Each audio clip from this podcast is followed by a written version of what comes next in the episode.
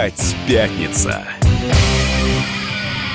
Здравствуйте все! В эфире радио «Комсомольская правда». Я Сергей Мордан, со мной в студии Надана Фридрихсон. Скажи всем здрасте. Здрасте, здрасте всем. Вот, мы тут было собирались, в общем, как бы веселиться и поздравлять вас с наступающим Новым годом. Не Ни хрена тут-то было. повеселиться не удалось. А С утра на ленты пришла новость о том, что упал самолет. А тут во всяких, в общем, странных пабликах уже пошли комментарии, типа, о чем мы обсуждаем историю в Казахстане, и нам-то какое делает та же самая Колумбия. Нет, ни хрена, это не та же самая Колумбия. Это вообще не Колумбия.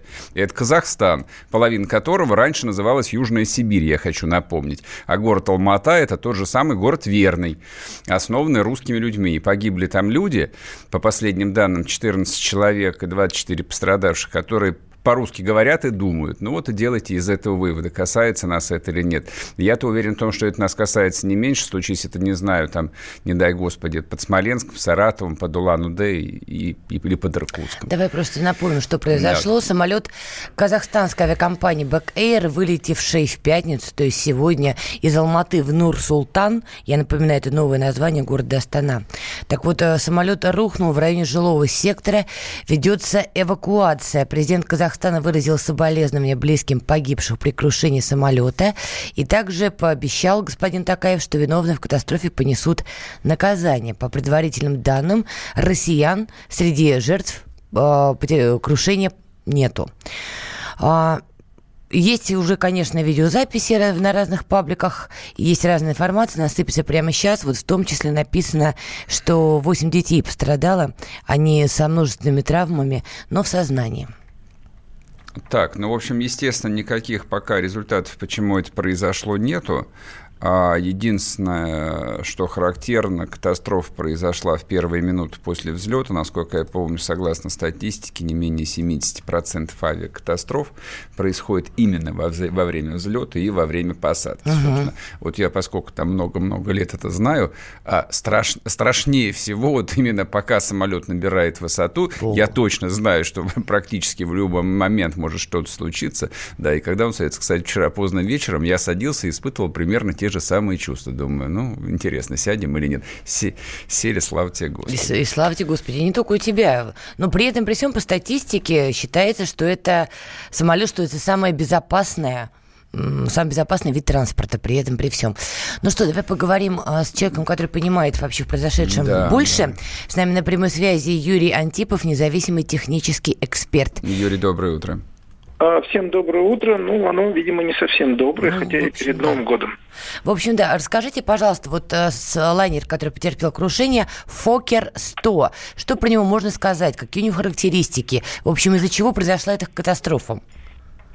Ну, обычный ближнемагистральный самолет, э, находится двигатели у него сзади, э, турбовентиляторный, ну, достаточно такая, в общем-то, апробированная конструкция, но в данном случае вот я склоняюсь к тому, что подвела именно техническая часть, не пилоты.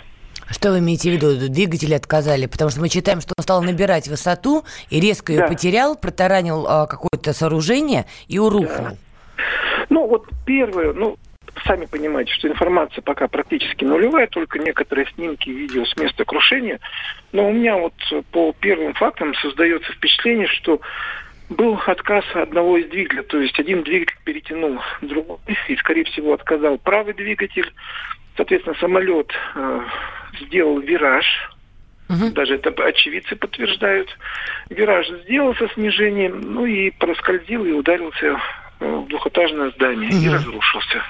Совершенно верно. А ведь перед вылетом, мне кажется, каждый самолет проходит такой очень тщательный, ну как это, технический осмотр, я бы это так назвала. И, по идее, должны были проверить двигатели в первую очередь. Или я не права?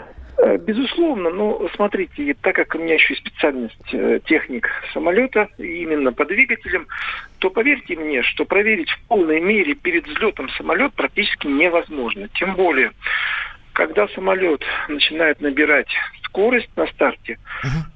А двигатели работают на максимальном режиме. То есть никто на максимальном режиме э, не газует в, в условиях аэропорта. Ну, из-за шума в первую очередь. Мгм. Поэтому э, все дефекты как раз и вылазят в экстремальном режиме, а именно когда э, пилоты делают двигатели на максимальное ускорение, максимальную мощность. Так, ну, и, вот и, и, и что это значит? Я не очень понимаю. Про вы хотите сказать, что там проверка самолетов перед вылетом, она, там, она получается вполне формально, что ли? Нет, не формально. Смотрите, вот давайте простой пример, который доступен и вам, и, я надеюсь, радиослушателям. Вы садитесь в машину. Ну, что вы можете проверить? Ну, немножечко, может быть, нажмете на тормоз, проверите там давление угу. в колесах, да? Да но никогда вы не проверяете э, дееспособность машины, нажимая на полный газ и выводя на максимальные обороты двигателя. Правильно? Тем более, когда машина холодная. Так.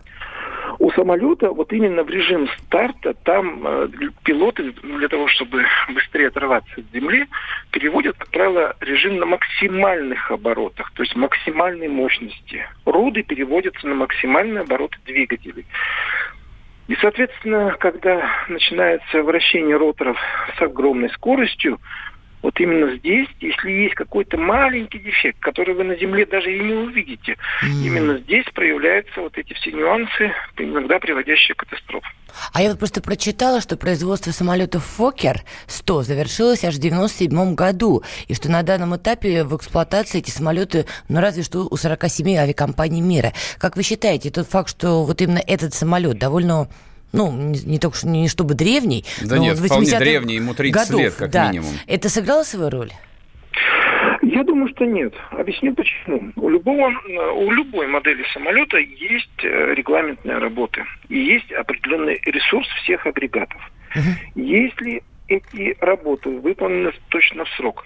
То есть произошла э, замена тех, э, тех деталей, которые выработали свой ресурс на новые. Соответственно, э, фюзеляж был осмотрен на предмет каких-то скрытых повреждений. Если все в порядке, то самолет вполне может летать. И тому подтверждение, например, то, что произошло буквально вот три года назад, буквально же в этот день, это вот в Адлере, вы помните, 154-й с артистами э, ансамбля Александрова, угу. он был тоже достаточно древнего выпуска. Так. Тоже был выпуск там 1900 там, какого-то года. Подождите, менее, 1900 он... какого-то года. Вот это какого? Ну там 80-е, 80 80 Там где-то там где-то 80-й, там 90-й год. Ну, в общем, ну ста- был реально старый самолет был. Конечно, там да, просто был старый менее, самолет. И здесь да, тоже старый да. самолет. Вот и вся но, история. Тем не менее, но тем не менее, техника как бы летала у Министерства обороны. То есть э, при... Это, пугает, вот это, это как бы фактически приговор, на самом деле. Техника, летающая у Министерства обороны. Знаете, я прошу прощения, это когда я уходил в армию, а, мне папа сказал, а, сынок, держись как можно дальше от военных водителей. Они не умеют водить машину. Не согласен с этим. Не согласен с этим. Со мной, думаю, не согласятся большинство, подавляющее большинство пилотов. А, вам живой пример. Давайте опять вот, чтобы было понятнее, автомобильная техника. Один раз э, я после тренировки, еще будучи студентом, меня тренер подвел к гаражу, вообще какой-то деревянный гараж. И вы что думаете, я там увидел? Что? Там просто его знакомый работал. Там была сверкающая машина какого-то 1900 начального года, э, какой-то то ли Мерседес, то есть человек ее вылизывал от начала до конца. Юрий, Аналогично, Юрий, ну например, вопрос, вопрос, какой пробег у этой машины, вот и все. То а есть... при чем здесь пробег? Если это железо, и оно достаточно работоспособное, ну, конечно, не, не прогнило насквозь, и вовремя менялись какие-то вещи, которые выработали свой ресурс, Во. техника будет служить и служить.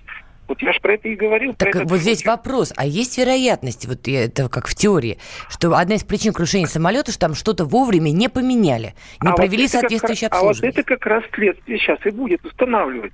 И если самолет проходил все регламентные работы вовремя, замена э, деталей производилась вовремя, то проблем вот таких, на которые мы могли бы ссылаться, что он старый и так далее, быть не должно. А возможно Но... истину установить? Ведь мы, мы понимаем, конечно, как проводится проверка. Конечно. По документам. Документы могут быть немножечко подделаны. Нет, ну, смотрите. По документам все заменили, по факту нет. По факту нет. Ну, смотрите, железо, оно не аннигилирует, то есть не испаряется до уровня атомов на месте крушения. Так. Поэтому все узлы номерные, опломбированы, они все остаются на месте крушения. Поэтому при доскональном, нормальном, неангажированном подходе железо вам всегда расскажет правду. Но это радует, что... что истина может быть восстановлена. Спасибо большое. Все. Да, спасибо. Счастливо. Значит, э, много, многовато всего происходит. Э, там пару дней назад э, у нас, по-моему, с интервалом в один день или в один день, или все это было в один день, два вертолета совершили жесткую посадку. В Казахстане упал самолет, явно очень старый. А, ну, я бы здесь не стал нагнетать, не только потому, что у людей и так уровень аэрофобии достаточно высокий, а потому что, потому что просто если поглядеть статистику, она, в общем, совершенно не такая пугающая, и действительно вероятность погибнуть в автокатастрофе реально, она гораздо выше. У нас каждый день погибает 40-50 человек на автодорогах. Это правда. Это как раз средний магистральный самолет. Просто помните об этом, когда будете со страхом и трепетом а, там, подниматься по трапу. Все не так страшно. Вернемся после перерыва, не уходите. Опять пятница. И снова здравствуйте. В эфире радио «Комсомольская правда». Я Сергей Мордан. Продолжаем обсуждать самую важную тему сегодняшнего утра. Ну, как всегда, она плохая. В общем, хорошие новости не становятся темами утра. Авиакатастрофа в, э, в Казахстане во время взлета из Алматы в из город Нур-Султан. Да, в город Нур-Султан самолет, пассажирский самолет «Фокер», неважно какого номера, потерял высоту и врезался в двухэтажное строение. По последним данным погибло 14 человек. Да, 8 пострадал, детей в да, больнице да, находятся. Пострадало 25. Пытаемся разобраться, что там произошло. Давайте послушаем, а, что говорят очевидцы, люди, которые были, в общем-то, в этом самолете, слава богу, выжили. В частности, вот есть уже показания Гюльнары а, Кашеновой. Давайте послушаем. В 7 утра мы сели на самолет, начали взлетать, трясло сильно. Кочки, вначале как будто кочки были, потом мы начали немножко набирать высоту, начало еще сильнее трясти, и в итоге мы, столкновение какое-то было. Я, ну, нагнулась, как по технике безопасности там. И я когда подняла голову, впереди, ну, там дым, плюс что-то белое, в общем, заслонилось, походу, это вот передняя часть. В тряске начало все падать, там, не знаю, багаж, не багаж. В общем, крики, все. Кто-то выломал вот эту дверь аварийную, мы все выбежали. Очень много пострадавших. Я не знаю, вот кто умер, не умер, я этого не видела. Дети были, сломанные ноги, руки, там, кровь, все дела. Все разбежались, по-моему, просто в шоке, убежали оттуда, потому что там, ну, сложно находиться. Идем все в крови, там оказывают помощь, вот много очень скорых вокруг аэропорта. Родственники ищут, они стоят на первом этаже, там, ждут, пока им скажут про их родных. Они вот. Многих телефонов не было от моего ну, номера, там звонили родным, сказать, что вот, потому что мы звонили в 911, как все случилось, потом в аэропорт, аэропорт не знал даже о том, что это произошло. Вначале приехало две security, вот, ну, из аэропорта, пожарные, и только потом скорая. Мы очень долго ждали скорую, было холодно, темно еще было, ничего не видно, мы выбирались из самолета, еще вот такие сумерки прям, темно, мы не видим, что происходит, где. Потом, когда они приехали, они начали светить пожарными, мы увидели, что там нету самолета, ну, части. Там все искали, кто своих детей, мужей. То есть нас вот приехал автобус, он забрал, кто был в состоянии ехать. Забрали, там скорая транспортировал вот больных на носилках, все. Рядом девушка буквально вот сиденье вперед и слева. Она ее прямо на носилках увезли. Она прям вся была покалеченная. Ну вот да, мы послушали, что действительно происходило. Понятно, что не для слабонервных, но, с другой стороны, Сергей прав, самолет не самый опасный вид транспорта. Да, опасный на самом деле. Не самый транса. опасный, я ну, сказала. Не, вот я клянусь, а, страшно летать в бедных странах вот, куда входит и Казахстан, куда входит Россия. С большим страхом я только садился в самолет, когда летел э, на среднем магистральном рейсе как раз в Бразилии. То есть я понимал, что там могли слить топливо, поменять запчасти на китайские. Сразу видно, вот. ты в Индию не летал да, на местных авиалиниях. Или, или, или летчики могли просто набухаться местной текилы. Вот у меня как бы все эти мысли пронеслись в голове, хотя я понимаю, что, в общем, там все не так страшно на самом деле. Ровно три года назад я взлетала на индусской авиакомпании, и там гремело все.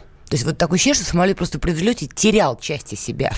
Но, слава богу, обошлось, взлетели, приземлились. Ну, пожалуйста, видишь, раз на раз не приходится. К нам присоединился журналист Игорь Зырянов, который разбирается э, в этой теме сильно больше нашего. Вот, он, правда, просил не называть его авиаэкспертом, хотя на самом деле он авиаэксперт. Но сказал, что он журналист. Да, ну хорошо. Да, я тоже всем говорю, что я журналист.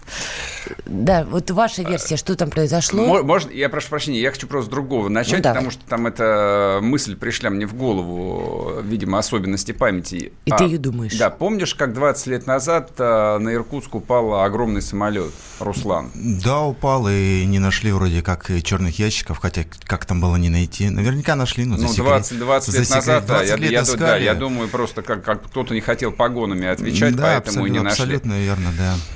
Ну, по официальной версии, там вроде как из-за обледенения керосин, что-то там, какой-то лед в керосине и так далее. Ну, в общем, как-то так притянули за уши. Но все до сих пор хотят узнать, да, что там было. И он рухнул на жилое здание На жилое раз... здание, да по... 23 человека по, находились на борту. По популярной версии там перегруз был, вроде как слишком много военного. Слушай, а здесь вот этот самолет э, в Алмате упал. И, не, главное, вот что меня зацепил, да, даже не факт, что он упал, а то, что он врезался в жилой сектор. То есть вот это же там страшнее всего. То есть ну, когда там думаю, самолет... Умысла там, никакого Да, нет, налитый под завязку керосином, э, врубается там, неважно, частный сектор, многоэтажка. То есть там же, как правило, ну, там не, огромное... Не, нежелательно, да, так строить строение, а, строить аэропорт. Там, там, там близ, это близко произошло или нет? Смотрел статистику? Не смотрел я там конкретно по этому треку, но судя по тому, что, как было написано, что они с, после взлета сразу же столкнулись с этим ограждением, то есть все там ну, то есть, все стоит, стоит да, ну, то есть дом, дома стояли, в общем, впритык да, к, ко взлетной по полосе. информации, на которой сейчас, да, есть. Ну, в, в Москве-то точно, в общем, за этим более-менее следят, хотя вот эти вот глиссады пассажирских самолетов, которые ну, проходят... Ну, как след, на... вот смотрите, Сергей, самый свежий пример у нас Внуково, да, она да. раньше была, была коротенькая полоса, да, угу. и шоссе там э, Внуковская, э, Киевская стояла дальше.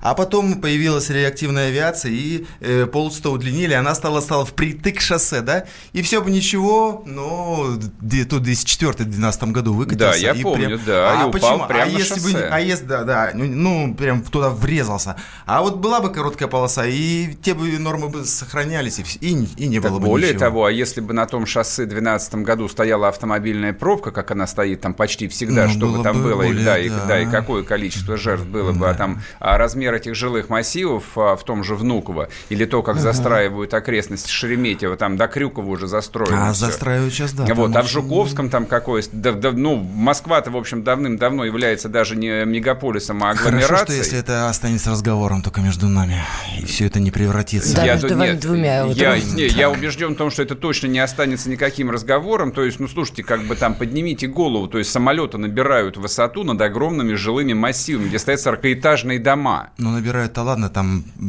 около глиссады, прям, прям вот около Внукова, прям пристраивают, прям очень четненько. Вот, кстати, в этой истории, которую я рассказал там про мой полет э, в глубинную Бразилию, а, значит, там э, в Сан-Паулу два аэропорта. Один международный, но он, соответственно, за городом, большой, нарядный, красивый, как у нас к чемпионату мира по футболу настроили эти сараи.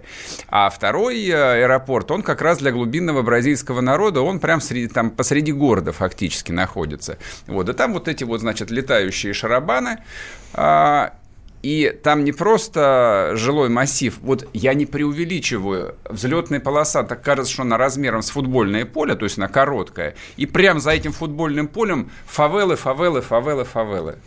Вот, то есть там Фавела это что? Ну, это вот трущоба бесконечная. Ага. Ну, обычные бразильские там дома ну, пятнаты. трущоба-то не жалко ну, и не, людей, не, видимо, не, не считая того, жалко. что там живут там тысячи людей, это в принципе да. Не, а, то есть, не, ну, были же подобные истории там в Латинской Америке, когда катастрофы происходили именно из-за того, что самолеты падали на взлете вот э, ну, в общем, да, рядышком, это, и я понимал, что там здорово. в случае чего, и там вот-вот да. будет какой-то э, там дикий ужас. А, кстати, по Иркутску, о котором вы говорили, там же аэропорт стоит очень вплотную со всем да, этим там, делом. По, там поэтому и после Иркутск этого... город падающих самолетов. Да, да, и начали говорить, что нужно построить здорово, новый аэропорт, но его, по-моему, до сих пор так и не построили. Кошмар. Ну вот смотрите, причина крушения самолета «Фокер», вот, который э, недалеко от Алматы упал, а, по предварительным данным стал отказ двигателя. Вот, кстати, часто такое может происходить? И сколько вообще было таких случаев, что вот прямо на взлете вот отказывают? Так и... вот сразу все двигатели, чтобы отказали. Но если, ну, если упал, то если значит только все. если только последнее кукурузное чудо, но и то там еще люди говорят не все так однозначно. И то он, да, последовательно один, а потом второй только врубился. И, тоже он... и не вопрос из Нет? Из, из, ну, вроде как да. То ну, ты подозреваешь, может быть, может от, быть, от нас что-то скрывают? Может... А что там ак нет? Ну, скорее всего, А скрывают. что там ак нет? Не, подождите, А Игорь, по вам что-то странным а кажется а по сухому- во всей этой истории с Фокером? Мне ничего не кажется. Температура минус 7, точка росы минус 10. И я что скло- оба и- и двигателя, я он склоняюсь падает. к обледенению. Просто обледнение самолета, который не Обледенение обработали крыла, банально. Ну да, что-то такое. А, связанное ну, с дисциплиной. аб- абсолютно нормально. Кто-то Не. просто забыл обработать самолеты. Ну, может, Это специально. Азия, это Азия. Что еще его обрабатывать Это так Казахстан. долетит? И что? Я Это что, это- подчеркну. Это Европа, что ли? Почему, слушай, а надо быть обязательно Европа, что ли, чтобы те самолеты обрабатывали да, перед это, взлетом? да, это Средняя Азия, да, конечно, именно так. Да нет, ребят, тут же еще, предпо- тут еще тебя нет. предпосылки есть 16. Нет, слава тебе, Господи. Был бы на меня Назарбаев, я в давно в другой стране бы жил бы. Ну, самолет, заметь, при Назарбаеве не падал. Значит, там два самолета всего. Ну вот один. Из 16 происшествий, из авиапроисшествий с этим самолетом, два были связаны с обледенением. 16 фокеров. Да, э, по фокерам, Это да. за какой период? А за все время он не так давно-то эксплуатируется, там что-то в 80-х годах. А их, наверное, не так много и сделали. Ну, и не так много, да, там. А давайте послушаем, а, что говорит э, российский консул в Казахстане по этому поводу. К нам звонков от родственников погибших не поступало. Это раз. Во-вторых, поскольку ведутся спасательные работы, а, проверить э, список по списку гражданскую принадлежность не представляется возможным, поскольку рейс внутренний, и э, граждане, если они постоянно проживают на территории Казахстана, граждане России, у них такие же э, номера удостоверений, как и у граждан э, Казахстана. А едут не по, не за- не по загранпаспортам, а именно по виду на жительство. То есть пока, пока э, точно сказать, были ли граждане России, мы не можем, но по предварительным данным не было. Это был Валентин Колесов, консульский советник России в Казахстане. Говорит, пока по предварительным данным наших сограждан не было. Он сказал, что просто это неизвестно, потому что нет ни статистики, Пока. ни до- недостоверных данных вообще, кто был на борту. Ну, в общем, как бы сути дела, это не меняет. Все, вернемся после перерыва и не уходите.